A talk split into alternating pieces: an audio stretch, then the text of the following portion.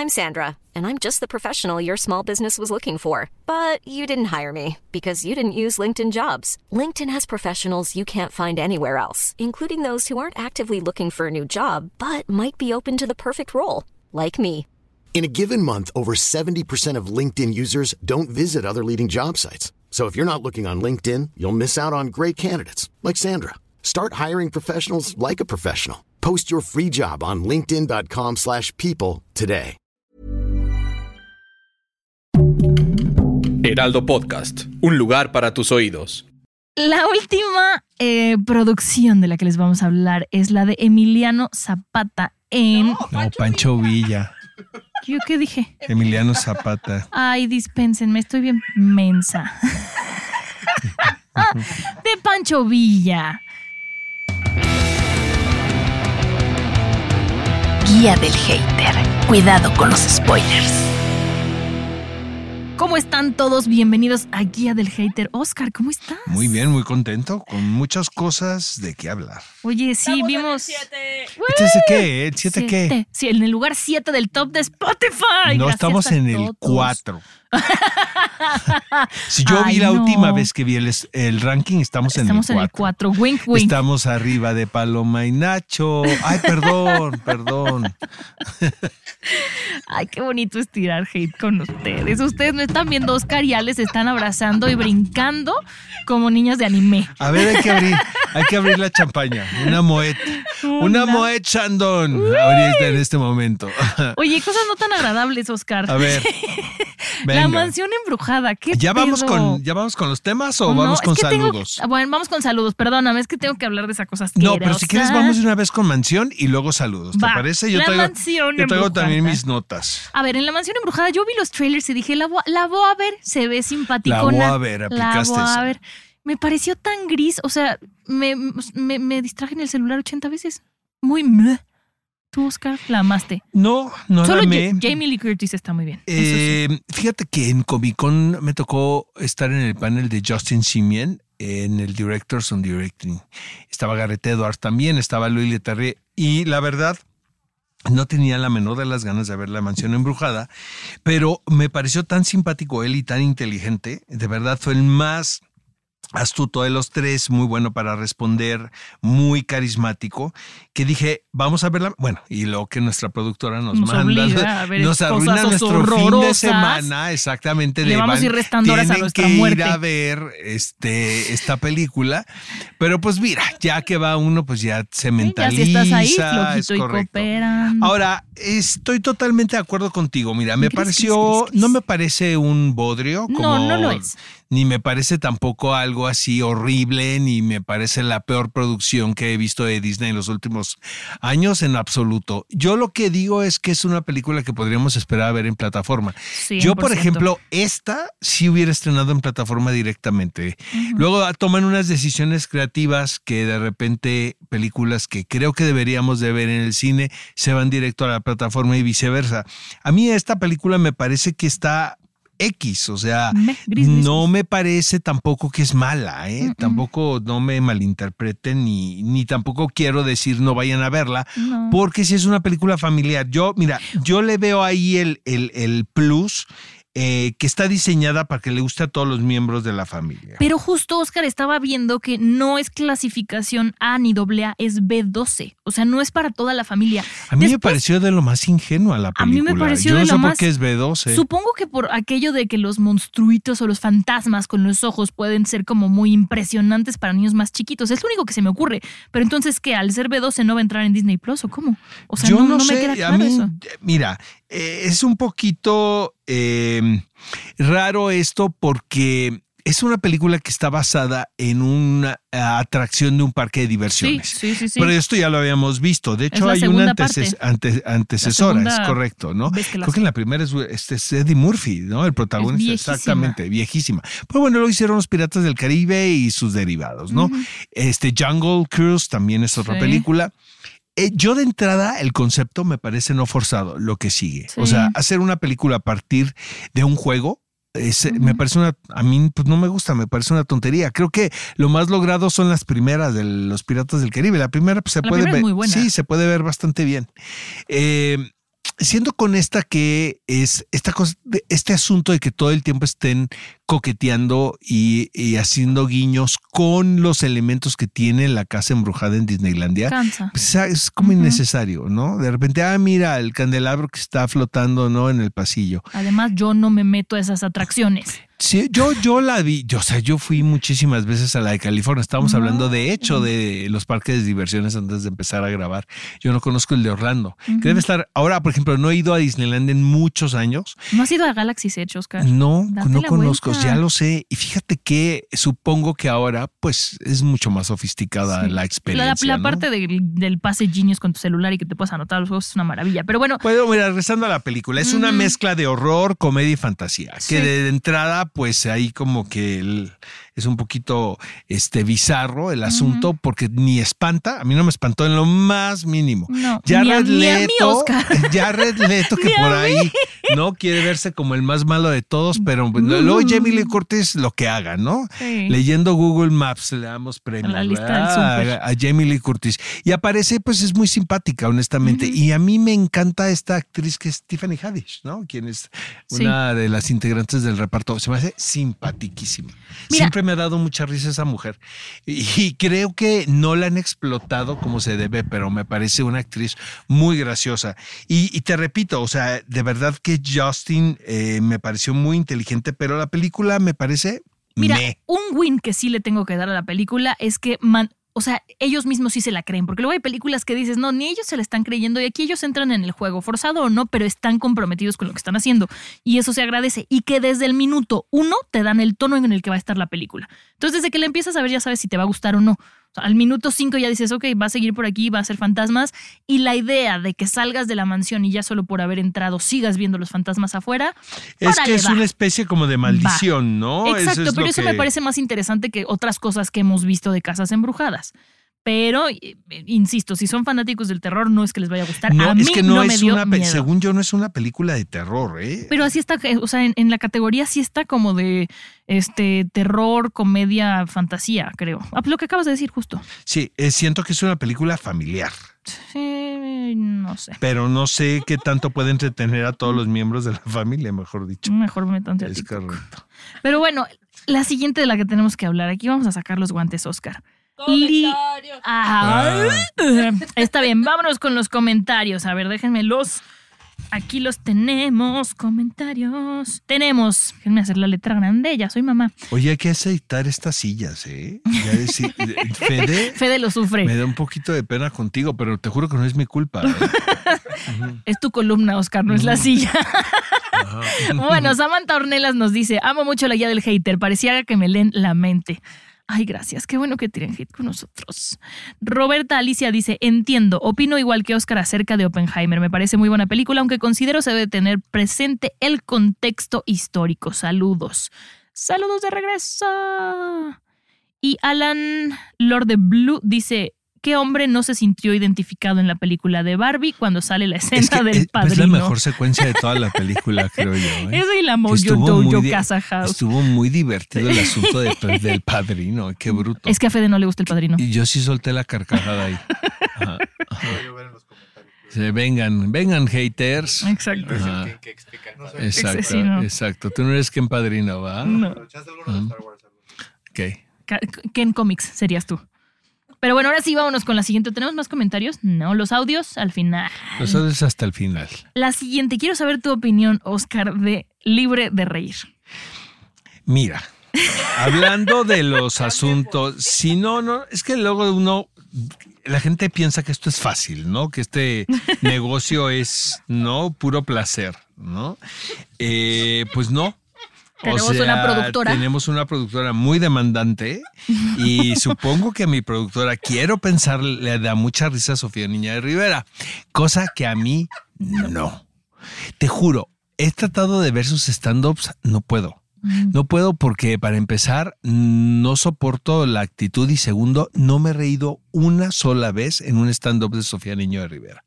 Es, pero vaya, yo creo que todos tenemos derecho a, pues hay comediantes o, o- este tipo de actores que te, que te gustan o no te gustan. Entonces yo, yo la verdad nunca he hecho química con ella, no me gusta su comedia, pero ya. Ahora, lo que sucede en, este, en esta serie se llama Libre de Reír. Es una serie que produce Prime Video. Y tengo entendido que es un proyecto que ella realiza con su hermana, con Saskia. Su prima, ¿no? es su prima, que realmente hace un trabajo loable ella, eh, Sí. un trabajo social muy importante, eh, sobre todo el asunto que tuvimos aquí a María José Cuevas también, que fue una gozada, pero todo el asunto, el, el asunto de las cárceles, ¿no? Que es un tema en nuestro país, la verdad, las condiciones en que viven estas personas que están presas en las cárceles en México. Entonces, yo ese tipo de cosas, o sea, soy el más entusiasta. La bronca está cuando las mezclan. Mm. Entonces, yo realmente, les voy a ser muy honesto, no entendí mucho el concepto de libre de reír. Yo he dicho siempre que la comedia y la tragedia van tomadas de la mano, pero cuando se trata de entretenimiento, o sea, ¿qué hace? ¿Qué hace un gran comediante? Un comediante, para empezar, habla de sí mismo, creo yo, lo que me hace a mí Se reír. ríe de las desgracias propias, ¿no? Exactamente, era lo que era, por eso era tan chistosa Rosie O'Donnell en su momento, por eso era tan chistoso Robin Williams, o sea, hay Ay, sí. maestros en esto y se reían de sus tragedias y eran tragedias terribles. Yo recuerdo que Rosie O'Donnell hablaba de incluso del abuso, sabes que ella, ella había sufrido. Robin Williams incluso hablaba también de su estado mental, pero no de los demás. Entonces sí siento que exponen a estos personajes que tienen unas, unas vidas tremendas y, y- y tienen un bagaje mm, muy atípico y distinto al de nosotros y a veces muy doloroso. Y ese laboratorio que intentan hacer para que esas tragedias se conviertan en chistes, a mí, me, a mí en lo personal, para empezar, no les creo. Segundo, me parece que no funciona. Ok, a ver. Yo soy muy fanática del trabajo que hace Saskia. Tampoco eh, soy la más fanática de Sofía, o sea, de que su comedia prefiero a Franco Escamilla, por ejemplo, es Sí, más claro. mi tipo de humor, ¿no? Creo que hay tipos de humores para todos, pero me pasó algo con este documental. Creo que la idea de lo que ella tiene es muy buena, creo que lo que quiere lograr es muy interesante, pero creo que no termina de pasar y acaba siendo más una experiencia para ella que para los que toman Claro. su taller. Exacto. No estoy diciendo que los que toman su taller no aprendan nada. Me parece muy noble lo que están haciendo y Pero me como parece que sacan espectador algo. eh, hay este sentimiento que estás Sí. viendo algo muy bizarro, ¿no? Porque, por ejemplo, yo o no sea, me re- yo no sabía si reírme o compadecerme, porque de repente escuchaba las historias de ellos, los testimonios. y se te hace eran el tremendos. corazón. Yo me hubiera ido por ahí, fíjate. A ver, yo la que tiene a su bebé todo el tiempo ahí, desde verla ya, por más que sea muy simpática, porque ella es muy simpática, yo ya como mamá hay algo que, que me hace querer abrazarla y proteger. O sea, hay una cosa diferente. Pero, por ejemplo, hace muchos años fui a ver una obra de teatro que hicieron en el tutelar de menores, ahí este, cerca de Parque Delta, em, con, con, no me acuerdo si fue con Itari, la que lo estaba organizando, no me acuerdo cómo fue, estaba Ricardo Esquerra. El punto es que hacían como una especie de la historia de Cristóbal Colón, pero al llegar a América, antes de llegar, los tripulantes, que eran los, los, los que estaban en el tutelar, se encontraban con un kraken. Y el kraken era la historia, era un video de su declaración cuando entraron a la cárcel de matar no me importa, quién sabe qué. Y eran ellos años después o meses después confrontándose a eso. Y me parecía que abordarlo desde una, confro- de un- desde una confrontación por lo que están viviendo y por cómo son sus perfiles. Pero es que estás es más hablando. útil. Sí, pero es que estás hablando de una cosa distinta, querida Mon. Por ejemplo, lo que hizo eh, Itari con Macbeth en, en Santa Marta, Catitla, es, es de las cosas más impresionantes que es yo precioso, he visto sí. eh, en experiencia teatral, porque ves a estas personas en esta condición. Para empezar, yo los vi en el Teatro de la Ciudad. El, el- nada más el, tener la idea que consiguieron el permiso de salir de la cárcel Bueno, aquí también para salen. dar una función. ¿sabes? De lo más poderosa y regresar otra vez, eh, ahí sí la compré. Por ejemplo, yo insisto, el problema es la comedia. Es que yo no siento la, que quiso no hacer lo mismo. No la manifestación teatral. No, no, claro, pero quiso hacer El lo mismo desde su Aquí está hablando- trinchera, ay, que sí, es el está- stand-up. Sí, claro, pero yo lo que estoy diciendo es que para mí no, no funciona. claro, es válido, es No válido. funciona. Yo no sé si funciona o no funciona para mí, insisto, yo no logré conectar con la comedia que ellos hacían, a pesar de que había muy buenas ideas, ¿no? Por ejemplo, la que Sí, decía que no sabe qué es una aplicación porque cuando entró a la cárcel no había smartphones, ¿no? Cosas así. Me pareció que podía ir por un lugar muy interesante. Sin embargo, siento que no acaba de, de, de pasar. O sea, no, no está mal. Me parece un buen experimento, pero no sé si era necesario. No, yo no lo recomiendo, a- la verdad. Honestamente, yo no lo recomiendo. Sí Yo me no diría que parece, no. sí me parece algo muy extraño, ¿no? Y no, yo no entendí. Es que es extraño, pero no por eso es malo, Oscar. Yo no entendí. Creo yo. no entendí. Yo no entendí. O sea, no entendí por dónde iban.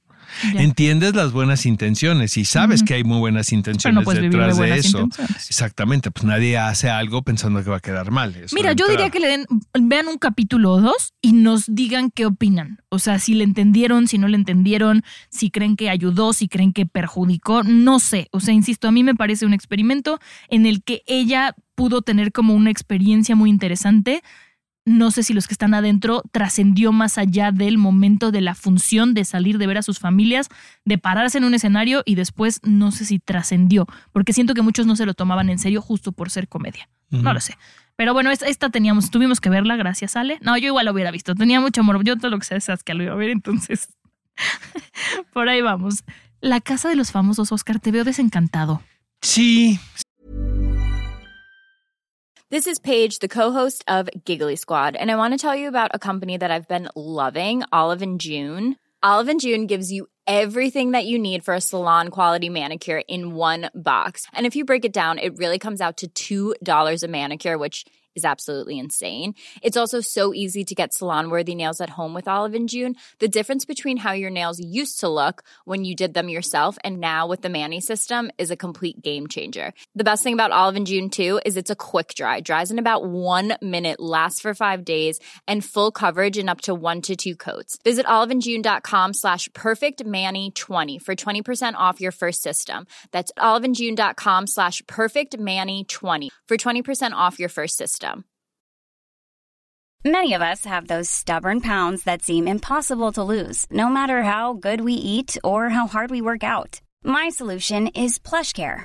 PlushCare is a leading telehealth provider with doctors who are there for you day and night to partner with you in your weight loss journey. They can prescribe FDA-approved weight loss medications like Wagovi and Zepbound for those who qualify. Plus, they accept most insurance plans. To get started, visit plushcare.com slash weight loss. That's plushcare.com slash weight loss. Sí, creo que ya no, esa ya no podemos dejar de verla. Ya va a Todos. acabar, ya va a es una, pero te- que es una lástima, fíjate, porque hacía mucho tiempo yo no veía a la audiencia nacional tan enganchada en un reality. Desde Big Brother, ni ¿no? con Masterchef, ni no. Dijo por ahí había habido unos éxitos en más. eh, probablemente. Pero la uno, ¿no? Pero Ya la bueno, 25. pero esta, este furor que había por la casa de los famosos, porque sí, fue, fue un fenómeno, eh, se desinfló de una manera muy triste desde mi punto de vista. ¿Por qué crees que se desinfló? Porque las figuras que son líderes a mí en lo personal creo que no me, a mí yo no me identifico ni con Sergio Mayer ni con Poncho de Nigris, o sea, me caen mal, Mm. honestamente.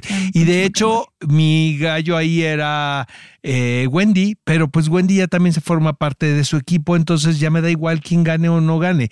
Eh, la Barbie, pues podría haber nada más por, por dar la contra, pero sé que no va a ganar, ¿sabes? Este, siento que, que Televisa aún así eh, fue muy astuta de armar las, sus dinámicas y sus estrategias y convertir a la Casa de los Famosos en trending topic prácticamente todo el tiempo. Y algo que sí es un hecho es el aumento de la audiencia en cada una de las finales. O sea, sí, es apabullante, pues. O sea, y los números se han crecido mucho y yo siento que los más beneficiados pues son la gente de, de VIX, porque Sí, sucedió un mapa. poco, sucedió un poco también que eh, del- en un Big Brother, ¿no? Que fue que tenías, podías verlos 24 Ujú. horas en Sky y fue cuando todo el mundo contrató Sky. Aquí sucedió lo mismo. O sea, sí tuvo que ser el gancho de 24-7 a través de un reality. Eh, de- aún así, pues, siento que todos salieron figuras, pues, o sea, ahorita ahora sí que pueden facturar, como dijo Shakira, salvo a la Argentina. Bárbara. Sí, Bárbara, no, yo siento que ahí no, ella no, ella no puede facturar, pero todos los demás sí, según yo, ¿no? Y Wendy es la superestrella Sí. de la experiencia, ¿A quién ¿no? te gustaría ver, Oscar, en una segunda edición? No tengo ni idea. Ay, a mí, ¿sabes a quién voy a decir ¿A mi estupidez? Cancélenme todos ya. Bueno, Dalila dijo que quería, ¿no? La otra Dalila Polanco. Sí, pero dijo- a mí me gustaría ver. ¿Ubicas a esta figura mediática llamada Hasbula? El niñito chaparrito chiquito del meme. ¿Medio metro? No, no, búscalo, te voy a mandar videos. Yo a él sí contrataría a VIX para verlo 24-7. Oscar quiere ver a medio metro. Exacto. Puro cabeceo. Puro cabeceo. ¿Quién va a ganar? ¿Quién va a ganar, güey? ¿Quién va a ganar? Este. No, ojalá que no gane, mejor dicho, obviamente ni Sergio ni Poncho, si no es, ojalá que gane Wendy, obviamente. Yo creo que va a ganar Wendy, si no la gente va a enloquecer. eh, es- no sé. Pero la gente apoya a Wendy. Sí, pero ha, ha bajado el furor eh, de Wendy. yo sé, yo sé, pero tengo que decir. ha bajado el furor de Wendy, pero dime quién ha subido. Pues sí, a lo mejor este Emilio, Emilio Osorio. No, todo el mundo lo odia. Ajá. No, en el, el peruano, en una de ¿Nicola? Nicola ya está en la final, de hecho. Nicola ya está en la final. Ah, por el que le ganó a Barbie, ¿no? Que dicen que Galilea Eh, le estaba soplando. eh, no, eh, fue una cuestión de su- supuestamente, ¿no? De suerte. Pero digo que Galilea Pues le fue, estaba una, fue soplando. una cosa dicen. como muy rara, ¿no?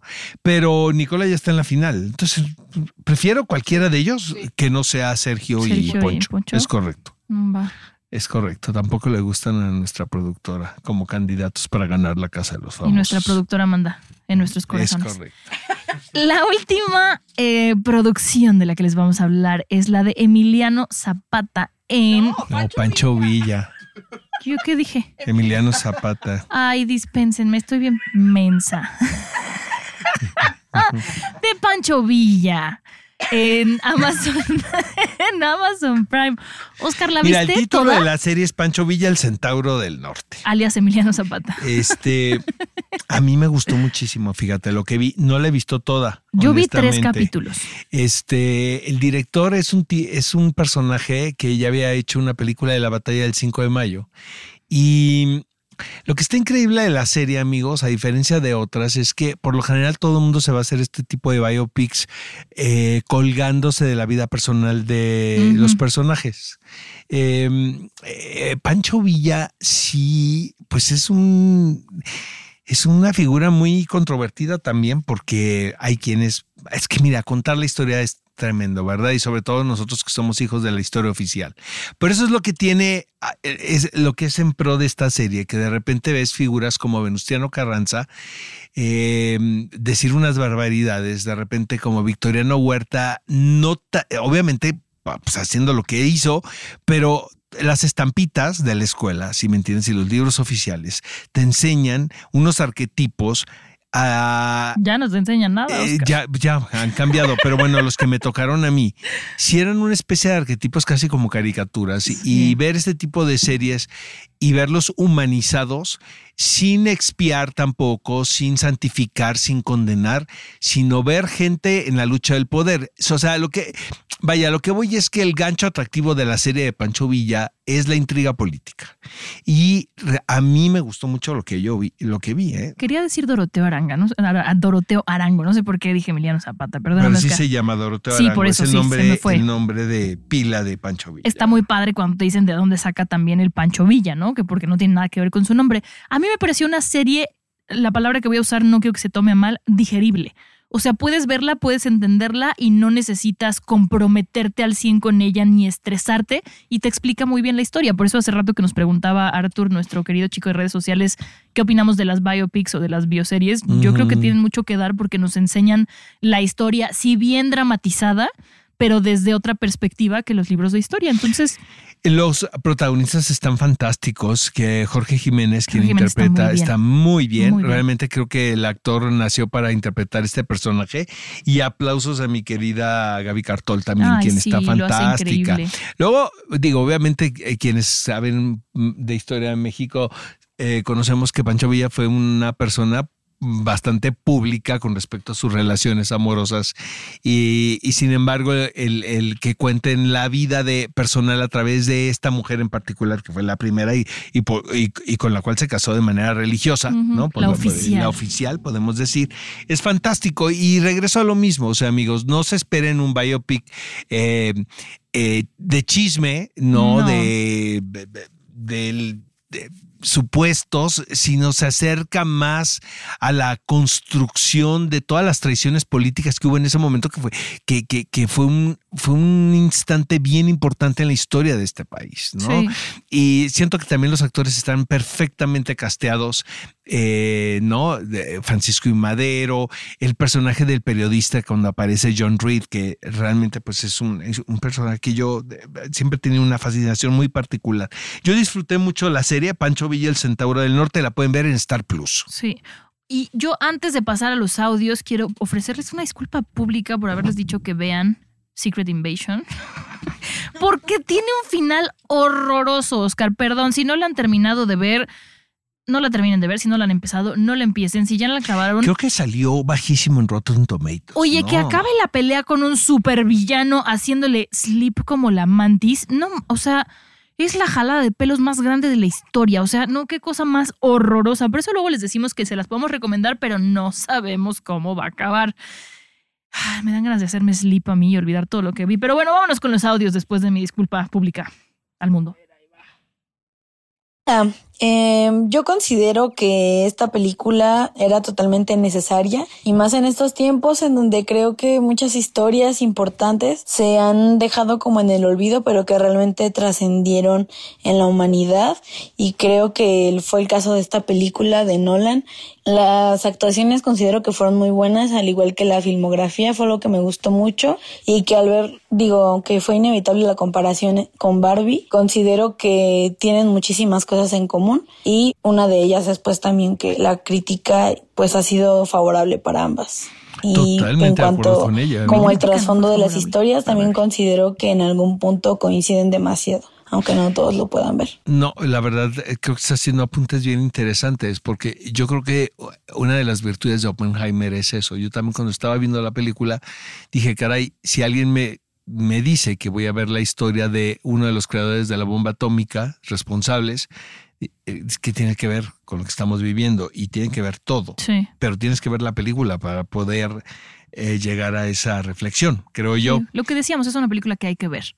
No, muy bien, de verdad, este, lo que está diciendo. Y también, fíjate que este, este fenómeno de, de Barbie, de Oppenheimer, al final salimos ganando porque eh, estamos viviendo la experiencia del regreso a las salas cinematográficas, que ya lo dijimos en el podcast pasado, ¿no?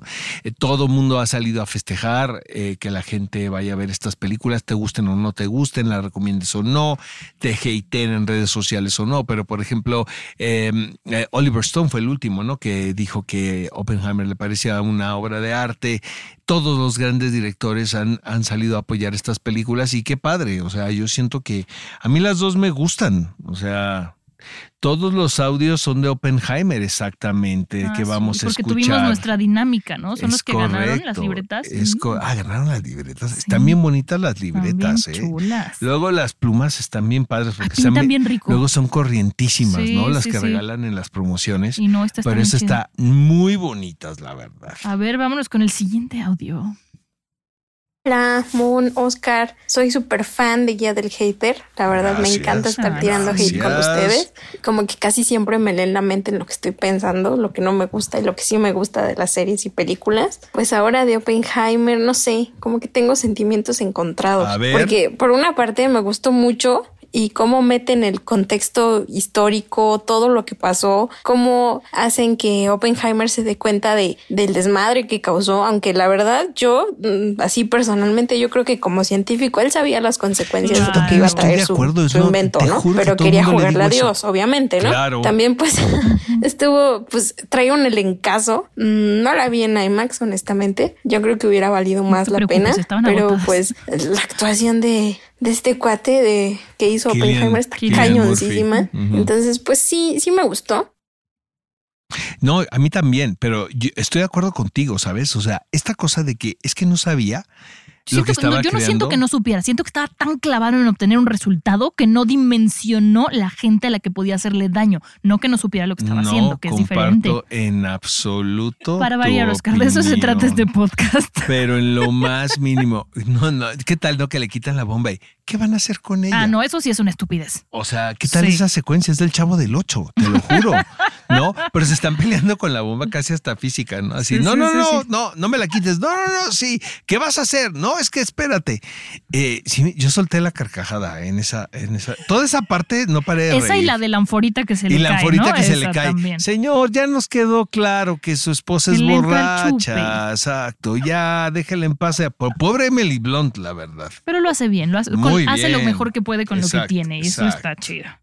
Pues eso es todo. Ya Oscar. terminamos. A ver. Ah, falta uno. tenemos otro. Hola, ¿qué tal? Esta es mi participación para las libretas de Oppenheimer. Felicidades, Eh, que a mí me pareció una película muy buena, o sea, realmente me emocioné estando en la sala de cine desde que Oppenheimer empezó con sus clases de física con un alumno hasta que fueron aumentando de alumnos, el cómo esa pasión, e incluso a mí me emocionó, o sea, me sentí como parte de sus alumnos. Algo que me gustó mucho de la película es como el contraste que hubo en Oppenheimer al saber como el, la destrucción que iba a tener su creación, porque al principio se mostraba como que muy emocionado y muy a favor del tema, pero cuando eh, estaba haciendo los cálculos, eh, incluso con Albert Einstein, él, o sea, como que se quiso echar para atrás al ver la- el arma de destrucción masiva que estaba creando y realmente a mí me, me dejó muy impactado como que el ver las escenas después de que detonan la bomba cuando los soldados están festejando y todos están viendo a Oppenheimer como un héroe y que salvó la nación o no sé y él realmente no no se siente así no se siente como un héroe. Él y Pues todos los científicos están. Pues, ¿cómo te puedes conscientes de lo que realmente crearon. O sea nadie es lo suficientemente capaz para saber lo que crearon más que los científicos y Oppenheimer. Él, de hecho en una escena se eh, está en una conferencia y él se está imaginando los cuerpos de las familias japonesas. Yo yo esa escena yo la catalogaría como la mejor porque es como un contraste muy fuerte entre la felicidad de los soldados e incluso su ignorancia pues de no saber o por decirlo amor a su país a la realidad que sí saben los científicos e- y Oppenheimer. Y al final de la película o sea nos deja muy en claro que eh, desde el momento en que vieron los cálculos para dicha bomba entre Albert Einstein y Oppenheimer porque fue a quien fue a ver realmente ellos sabían lo que se iba a desatar esa carrera armamentística eh, entre to- en todo el mundo. Y de hecho la escena final pues son las visiones de Oppenheimer del mundo con, mi- con muchísimas bombas y el, y el mundo desapareciendo. O sea realmente a mí me pareció una película muy buena me la pasé muy bien en la sala de cine y yo le doy un 10 de 10 Pues es espero, que, espero eh, ganar la libreta me- Bueno, me ya gustó mucho la película ganaste, felicidades. ya puedes ¿no? abrir tu propio Pero te voy a decir una también, cosa, es que finalmente también tiene que ver con eso, o sea, obvia- es el conflicto moral del hombre, ¿no? Eh, y, y vuelvo a ser reiterativo, yo no me compro esta cosa de la ignorancia de los responsables en la creación. Lo- los soldados es otra, es otra situación, ¿no? Esa es otra coyuntura, este nacionalismo. Y fíjate que yo sí creo que al final la película termina por ser propagandística en Estados Unidos, o sea, por más que que, que por más que nos guste de Oppenheimer, sí, sí, sí forma parte, ¿no? A ver, hasta Pero bueno, Secret Invasion. exacto, es O sea, correcto. bueno, y ahora sí nos escuchamos la próxima semana. Nos vamos. Les mandamos un fuerte abrazo a todos ustedes. Bye bye. Hasta la próxima. Guía del Hater. Cuidado con los spoilers. Producido por Ale Garcilaso, con el diseño sonoro de Federico Baños. Una producción de Heraldo Podcast.